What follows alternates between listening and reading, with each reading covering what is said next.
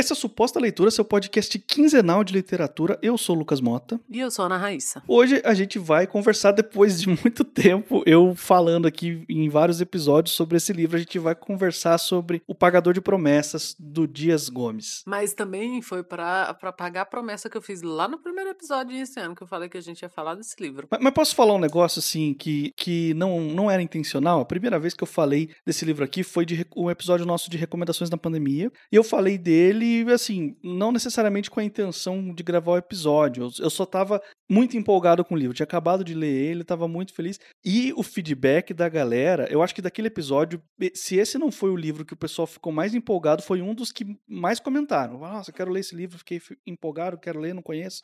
E a gente viu que o livro, de alguma forma, é, despertou esse interesse no pessoal, então ele ficou meio que no nosso radar para fazer o episódio, né? Sim, e, e, o pessoal comentou muito. Eu fiquei muito empolgada para ler depois que você falou também. Então, assim, é para isso que a gente tá aqui, né? Para recomendar livro para os outros. Então, se num comentário você conseguiu mobilizar, imagina aí se não merecia um episódio todo. Então vamos lá. O Pagador de Promessas, é, ele foi apresentado a primeira vez, é uma peça de teatro, né? Eu acho que a gente falou pouco de teatro aqui nesse, no, nesse podcast até hoje. E foi apresentado a primeira vez em 1960. Então, assim, já tem um tempinho. Como a gente tá falando, ele é do Dias Gomes. E o Dias Gomes é um cara que ele, para gerações mais jovens, assim, e não tão jovens quanto nós, os millennials, ele é como o Jorge Amado. Ele foi muito conhecido e ele ficou na, na cultura popular pelas novelas baseadas em suas obras. Então, eu acho que é um do, dos motivos pelos quais eu nunca tinha lido Dias Gomes, assim. Sabe quando é um nome que tá sempre ali, mas passa batido? Ele foi dramaturgo, ele não só teve novelas e filmes baseados em suas peças, como ele escreveu diretamente para televisão também. Então, ele tem uma carreira muito, muito prolífica e muito extensa. Essa peça originou um filme que estreou em 62, que também chama O Pagador de Promessas, e que venceu a Palma de Ouro no Festival de Cannes. Então, assim, não estamos falando de qualquer pessoa. Porque, assim, né, a gente tem que dar prêmios. Ah, prêmio não quer dizer nada, mas às vezes quer dizer umas coisas. E ele é um texto curtinho, o Lucas chegou a comentar da outra vez, assim. E aí eu peguei, tinha colocado no Kindle e pensei assim, ah, vou dar uma olhada. E é daquele texto que você vai dar uma olhada e ele todo. Eu amo quando isso acontece. Nossa, e tinha muito tempo que eu não lia teatro. Então vamos falar do Dias Gomes. Eu não lembro de ter lido nada dele mas pretendo ler de novo alguma outra coisa. O Pagador de Promessas ele vai contar a história do Zé do Burro. É um personagem muito humilde. Ele tem esse nome que na verdade é um apelido porque ele tem um burrinho e ele tem muito afeto por esse burrinho. Por onde ele vai, o burro vai atrás, vai seguindo ele, assim, sabe? Essas pessoas que têm animais assim que acabam ficando tão apegados que o bicho, quando onde a pessoa vai, o bicho vai atrás. É isso. E o burro dele, isso tudo que eu tô falando acontece antes do livro, assim, né? Ele, ele só menciona isso. O burro dele fica doente, ele não sabe o que fazer, acha que o burro vai morrer, então ele faz uma promessa para Yansan, numa dessas, assim, não tinha uma igreja católica perto onde ele estava, então ele vai num terreiro, faz uma promessa para Yansan, que seria, pelo nosso sincretismo religioso aqui no Brasil, uma versão análoga da Santa Bárbara,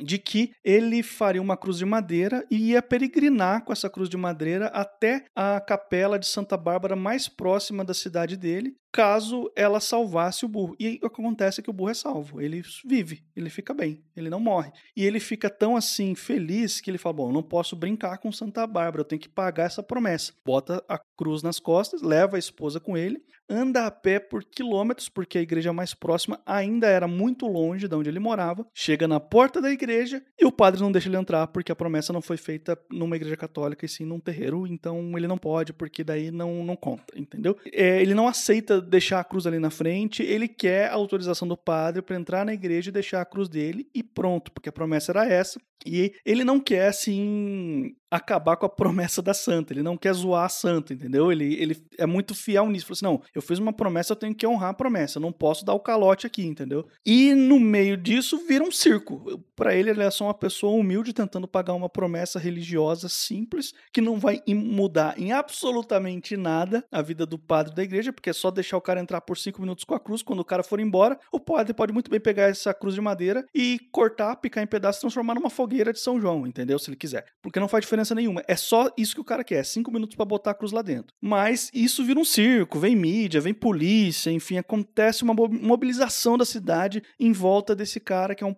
só um, uma pessoa humilde que está tentando pagar uma promessa porque ele está muito feliz que o burrinho dele não morreu. E ele não consegue de jeito nenhum, entendeu? Esse aqui é um episódio de análise, então a gente vai entrar em spoilers, a gente pode entrar em detalhes. É um livro bem curto, se você não leu, a gente recomenda que você leia, eu acho que você vai gostar. Mas se você quiser ouvir o episódio mesmo assim, a gente acha que a sua leitura não vai diminuir por causa dos spoilers. Pelo contrário, acho que até pode ser que você acabe gostando mais ainda da leitura, porque a gente tem feedbacks assim dos ouvintes. A primeira coisa que me chamou a atenção foi que a preocupação do padre Inicialmente, ela me pareceu meio, não vou dizer acertada, mas assim, coerente, né, com o padre. Que ele falou, pô, mas porque o Zé do Burro, ele vai contando a história e você vai achando que ele tá falando de um amigo dele, de um companheiro ali de, de, de roça e tal. E aí você percebe depois que ele tá, não, pô, é meu burro. E aí o padre fica meio ofendido né? Tudo isso passava um burro, o que nos lembra o que o Otto da Compadecida, com o uhum. cachorro criado a filé na manteiga. E tanta gente passando fome e o cachorro criado a filé na manteiga. É a mesma coisa aqui. Só que rapidamente você vê que o padre ele não se apega ao fato de ser um burro. O problema para o padre é a promessa ter sido feita num terreiro. E veja você que o Zé do Burro fala reiteradamente que eu sou católico. Gente, eu sou católico, eu sou católico. Só que dizer, não tinha igreja onde ele morava. Aliás, não tinha igreja católica, né? O templo religioso que tinha e que foi onde ele se sentiu acolhido, que foi onde a promessa dele foi feita e tal, foi um terreiro. E o padre acha isso, assim, o fim do mundo. E aí, isso vira. Eu quis, eu quis matar esse padre o tempo inteiro. Porque você, você fica sem. Cara, porque é uma burocracia religiosa, é uma burocracia de outro mundo, literalmente. Assim. É uma burocracia. E, e ele fala que não, que porque o tempo todo o próprio Zé do Burro, e tem uma mãe de santo que vem de que vende acarajé ali naquela praça onde fica a igreja, que é do terreiro, né? A mãe de santo, obviamente, ela é do terreiro. A mãe de santo chama ele reiteradamente: vamos pro terreiro, porque lá Yansan vai receber. E ele fala: Mas eu não prometi levar a cruz até o terreiro, eu prometi levar a cruz até a igreja. Uhum. Então ele também ele é muito estrito. A promessa dele foi levar mesmo tendo sido feita a promessa num terreiro, inicialmente para Yansan, ele prometeu levar a, a cruz para uma igreja de Santa Bárbara no dia da festa de Santa Bárbara. Então, para ele, ele não, não aceita essa barganha de, ah, já que eu fiz para Yansan, eu vou levar no terreiro. Ele tem que levar na igreja. Ele só quer cumprir o que ele prometeu. É literalmente isso. E nem ele aceita levar no terreiro e nem o padre aceita ele receber, porque para o padre ele não fez para Santa Bárbara. Porque esses personagens ficam lembrando o tempo todo do sincretismo de que Santa Bárbara é Yansan no terreiro, na, na, na, nas religiões de matriz africana. E ele fica repetindo que ele só quer levar na igreja, porque ele não prometeu levar no terreiro, ele prometeu levar naquela igreja. E o padre não aceita esse sincretismo de forma nenhuma, porque ele fala que é o diabo, né, usando subterfúgios. Porque nem o Zé do Burro quer abrir mão da sua promessa de levar até a igreja e nem o padre quer abrir mão da sua renitência em dizer que a promessa não foi feita para Santa Bárbara, foi feita para Yansan. O Zé do Burro chega a dizer para o padre assim, mas a igreja não é do senhor. Ah, mas aí o padre fica nervoso, porque ele fala que não, mas ele é o representante, ele tem, tá ali para zelar, como se Deus precisasse de alguém para zelar pela, pela fama dele, sabe? E o padre leva isso pro pessoal. Não, não vai entrar. E, e é, assim, é por racismo. Por racismo que foi feito esse sincretismo, né, para você tentar meio que amenizar ou embranquecer o santo. O próprio Jesus, né? Nascido na, no Oriente Médio, branco do olho azul, por favor. Mas não vamos entrar nesse mérito. Mas tem uma base forte e muito fundamentada, infelizmente, de racismo nisso tudo. Tanto que você vê assim que a pessoa que menos sacaneia ali é a mãe de santo que vende a carajé, a baiana, e os jogadores de capoeira, né? Porque de resto, todo mundo sacaneia o Zé do Burro de uma forma ou de outra. É o dono do bar, é o cara do jornal, o bonitão, que é literalmente chamado de bonitão, que pega a mulher do cara. Então tá todo mundo ali meio, né? E que ainda é snitch, né? Porque o bonitão chama a polícia pra ele. E inventam uma coisa para levar ele preso. E assim, aquilo vai ficando, aquela praça vai ficando claustrofóbica, apesar de ser uma praça. Tem uma hora que a mulher do Zé do Burro fala assim: parece que essa praça tá diminuindo e vai esmagar a gente, assim. Porque vai se criando essa tensão de que eles não podem confiar em ninguém ali. Porque todo mundo, de uma forma ou de outra, tá explorando. O cara do jornal, ele quer porque quer segurar o cara três dias lá para até segunda-feira para ele fazer palanque político e vender o nome do jornal em cima daquilo. Então tá todo mundo de uma forma ou de outra ali se aproveitando, né, da, da inocência e da vontade. E, e, assim, o tempo todo você fala que ele tá cansado, ele tá com fome, ele não come o tempo todo. Toda hora alguém oferece alguma coisa, ou ah, vai comer, vai dormir, ele não quer comer, ele não quer dormir. Ele tá com o ombro em carne viva, porque tem isso. Ele foi levando a cruz nas costas. E aí o padre já começa a falar: o quê? Você quer ser Jesus? Você quer se igualar a Jesus? Como assim? Então, ainda começam-se a inventar coisas em cima das intenções, colocar intenções em cima das ações do Zé do Burro. E como isso é desesperador, hein, Lucas? Meu Deus. Porque assim, você saca logo de cara que a intenção dele é a coisa mais simples, mais ingênua possível, entendeu? Não, assim, não é nada demais o que ele quer, entendeu? Ele não quer pegar a igreja para ele, ele não quer ser é, o novo profeta da cidade, dominar a cidade politicamente, como algumas pessoas até insinuam em algum momento, criar uma revolução, sei lá. Ele não quer nada disso, gente. Ele quer deixar um pedaço de madeira do lado de lá da porta, virar as costas e ir embora. É só isso mesmo. Não tem mais nada, entendeu? Por incrível que pareça, a intenção dele é límpida, é uma só. Ele só quer pagar a promessa dele. Aí a mulher dele começa a ficar puta, porque a mulher acompanhou ele, mas ela chega lá também até as tampas.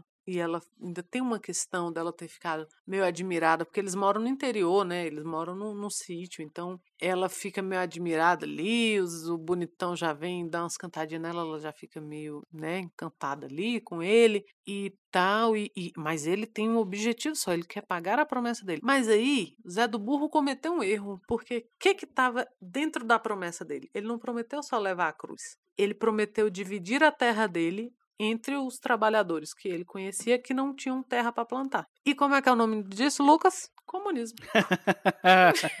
Zé do Burro nada mais era que um comunista. E a prova, vou ser polêmica, de que as pessoas concordam com o comunismo a partir do momento que elas não sabem o que é comunismo. Porque ele divide a terra dele com os trabalhadores que não têm e ele fala: o que eu tenho para mim dá e sobra. E aí o repórter ouve isso e fala assim: então o senhor é a favor da reforma agrária? E o Zé do Burro não sabe nem o que é reforma agrária, minha gente. Ele não tem essa, né, esse, essa educação política, assim. Ele, ele tá só pensando, para usar um termo cristão, em repartir o pão e mais nada, entendeu? Só, ele só, sabe, fez um exame de consciência ali, percebeu que ele tinha mais do que, do que precisava, mais do que ele dava conta. E aí as pessoas ficam caçando motivações demoníacas, no caso do padre, porque tem, é o diabo que está usando ele, e o diabo quer desmoralizar a igreja. Aí o outro está caçando razões políticas. Ah, então ele é a favor da reforma agrária. Ah, então ele quer se igualar a Jesus Cristo. Ah, não, ele quer ser visto como um novo Messias. Não, ele quer ser, sair vereador. Só pode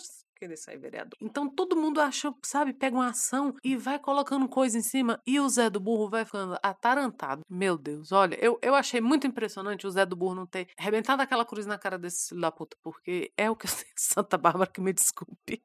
E eu gostei muito, quando chegam os capoeiristas, eu lembrei muito do Jorge. Ah, não tem como, né? Tudo é, tudo é Jorge Amado agora. Passamos várias, vários episódios aqui sem citar o Jorge Amado, estou citando novamente. Porque essa coisa, né, de Salvador, assim, de, de ter esse, esses personagens que eles estão ali só pelo, pelo social, não, eles resolvem ajudar. E a hora que o filho da puta do, do bonitão chama a polícia, aí chega um polícia disfarçado, ainda tem isso. Chega um polícia disfarçado, se fazendo de amigo ali. A Rosa, mulher do Zé do Burro, já percebe as intenções do cara e percebe que foi o bonitão que chamou a polícia. E é o que a gente tá falando. Ele é um homem muito simples.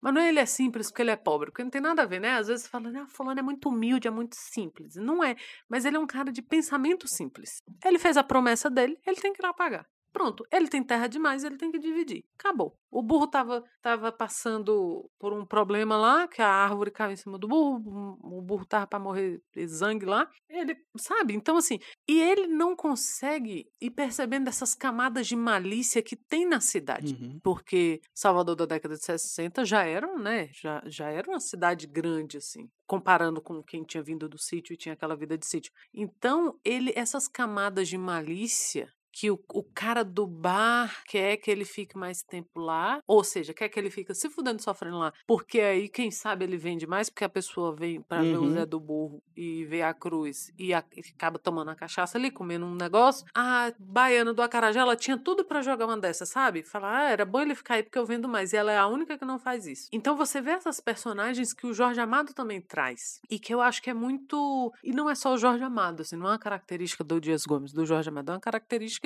de quando o autor resolve representar essa coisa mais prosaica, com tipos sociais. Então, os capoeiristas estão ali para ajudar. A hora que esse policial aparece, os capoeiristas, não, você não vai levar ninguém aqui não. E aí vira o quebra-pau, porque eles vão para cima da polícia. É assim que você age. Você não baixa a cabeça. Pra... E tem alguém que fala isso para ele. Não, cara, você não negou. E ele fica, ele todo, todo legalista, né? Não, eu sou um cara que nunca roubou, nunca matou, eu vou lá falar com o delegado. Ele vai me liberar. E o cara fala, ele não vai te liberar, ele vai inventar alguma coisa para te deixar preso. Não se confia na polícia. Que é uma coisa que a literatura brasileira está nos dizendo episódio após episódio. Você não confia na polícia. Sabe? Não vai. Não é porque você é um homem honesto, trabalhador, que nunca roubou, que nunca matou, que o policial não sabe. Fabiano tá aí para nos dizer que policial amarelo recebe do governo para maltratar o povo. Você falou das características né, do Dias Gomes e similaridades com Jorge Amados. Esses são dois autores que eles se valem muito de retratar pequenos pedaços do Brasil da forma mais fiel possível, às vezes usando metáforas, entendeu? Porque eles são autores muito observadores, de observar e entender a nossa cultura e trazer isso para os seus personagens e para suas páginas. Esse livro aqui, quando eu li O Pagador de Promessas, eu fiquei chocado como todos os elementos que estão nesse livro eu tô acostumado com eles desde que eu nasci. Porque eu nasci e passei minha vida inteira aqui no Brasil. Então, assim, eu conheço isso aqui, entendeu? Eu sei o que, que é alguma empresa se aproveitar da desgraça alheia para lucrar. Quando a gente começou a nossa quarentena, para citar um exemplo recente, a gente viu isso acontecer. A gente viu esse negócio do preço do álcool gel ir lá para cima e de galera fazendo estoque de álcool gel, escondendo, sabe, na, nos mercados para parecer que estava acabando para poder vender mais caro.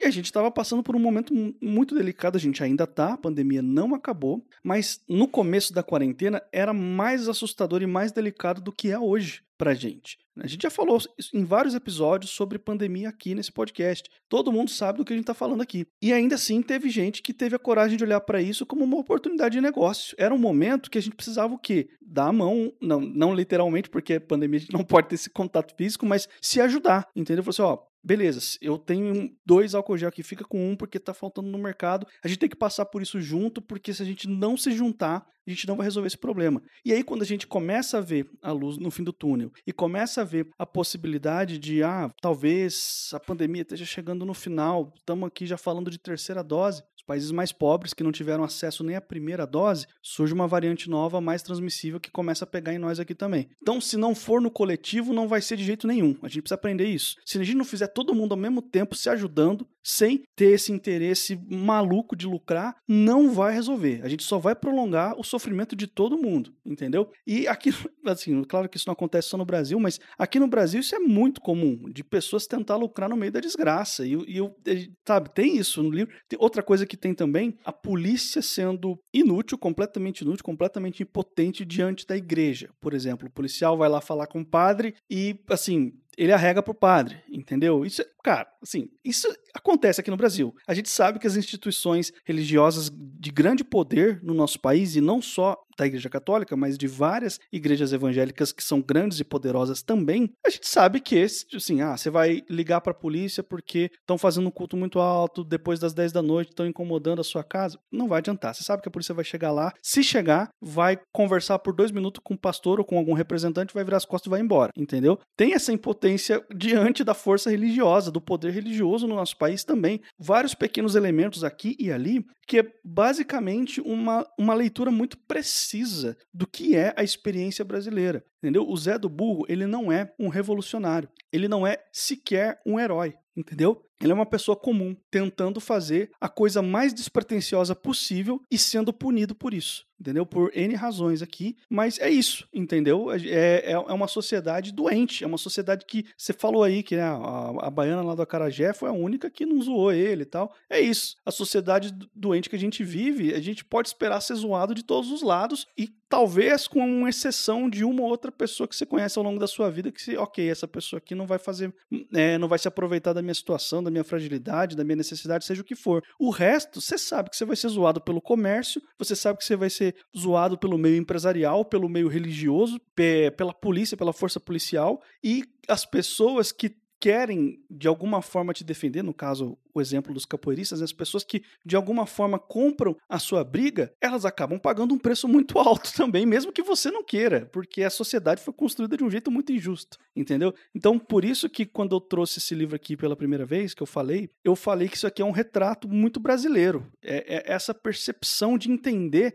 essas pequenas nuances da experiência brasileira, de ser brasileiro, o que significa, e é isso, entendeu? O Zé, Zé do Burro é uma pessoa comum que simplesmente, né, como é um episódio que, de análise, gente pode falar no final, que o único jeito dele pagar a promessa dele é tomando um tiro e morrendo, entendeu?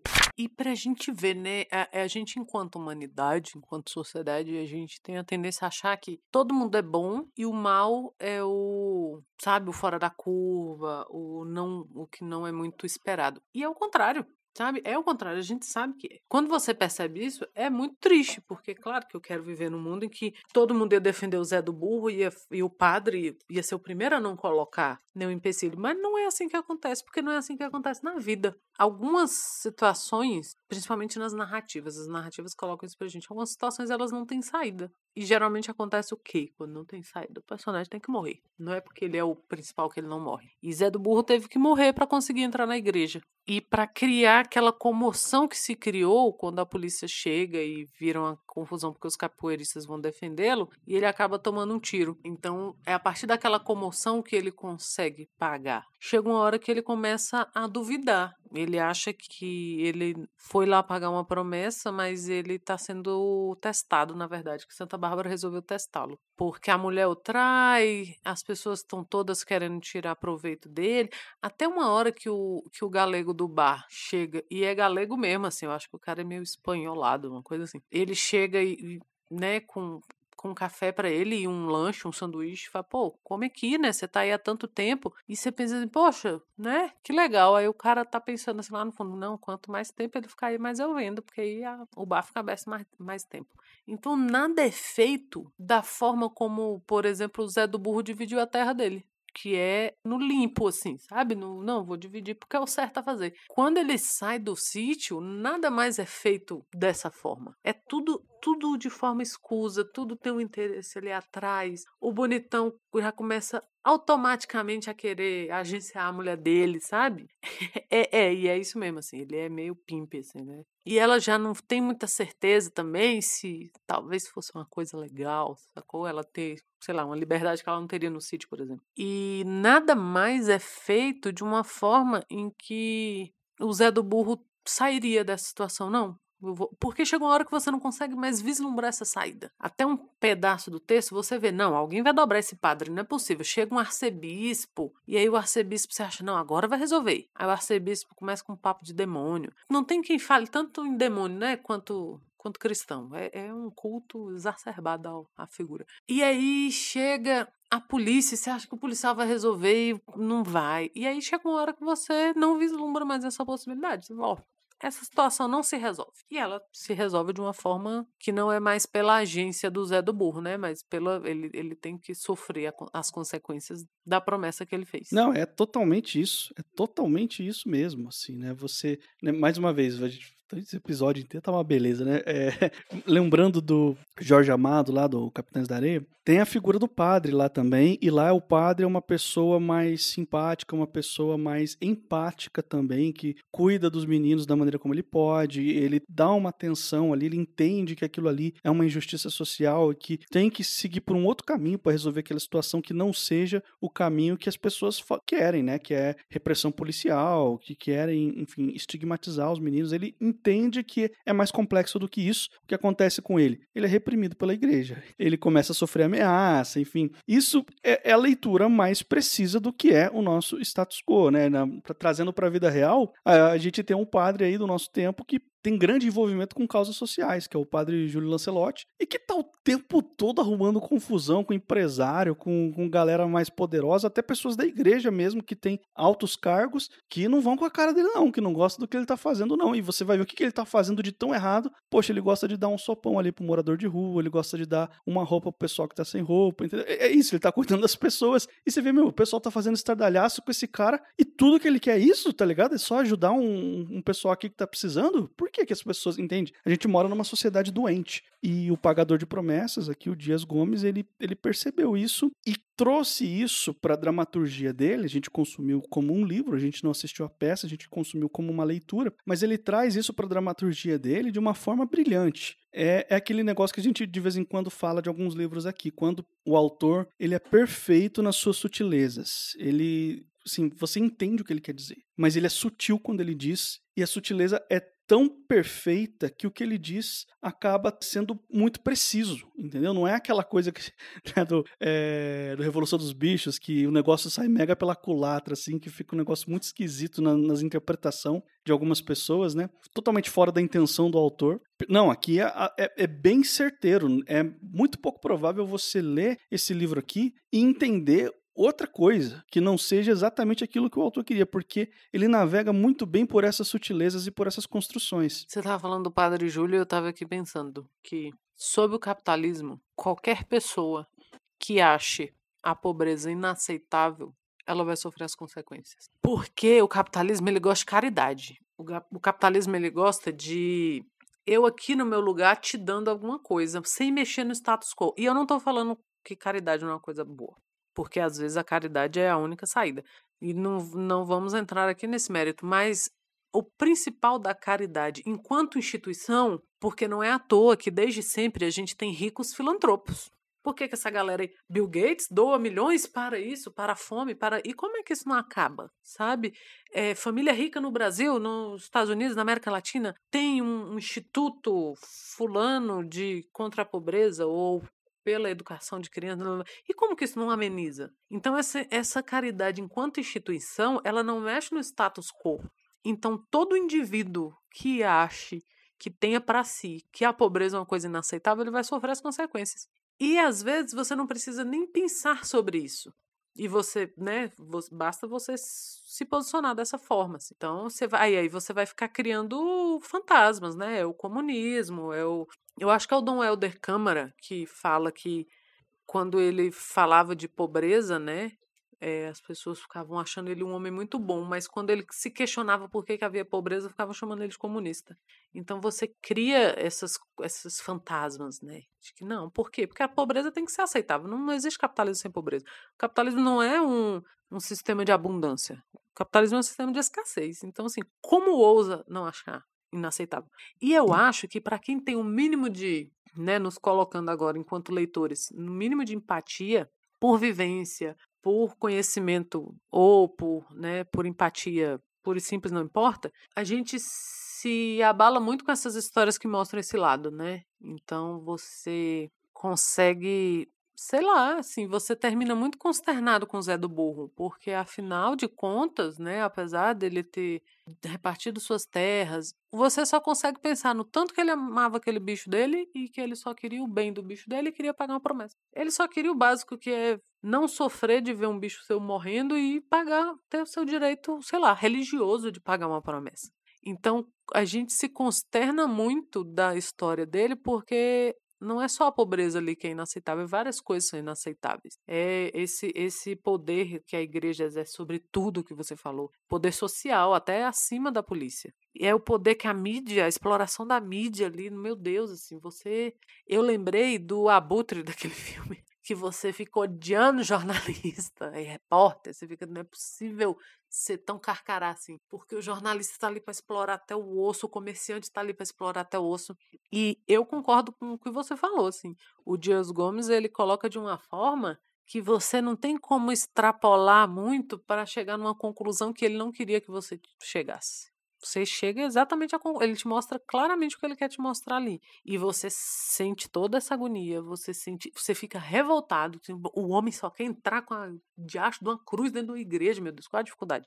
Sabe, você fica com raiva junto dele e tem uma hora que ele nem raiva ele sente mais, ele só fica assim, ó, porra. E você fica também ali do lado dele assim, oh, inferno, que inferno. Então, é, é, é um texto que te leva a sentir todas essas coisas, assim, ela te leva, você termina meio consternado. É até bom ser um texto curto, porque eu não aguentava mais sofrimento ali, não, viu? Chega uma hora que a gente começa a só querer que aquilo acabe, porque você vê que ele não queria nada daquilo, nada daquela confusão que aconteceu. O objetivo dele era muito mais simples e ainda assim ele estava sofrendo as consequências de, de preconceitos e disputas de poder ou de oportunismo de outras pessoas. Não tinha nada a ver com ele, entendeu? Sim, é, é sei lá, meio que usaram ele de bode expiatório para várias outras coisas ali. Ele se lascou nessa aí. E isso depois de caminhar 42 horas, eu acho que eram 42 horas, carregando uma cruz de madeira. Então, assim, você já pensa em que estado esse homem não estava.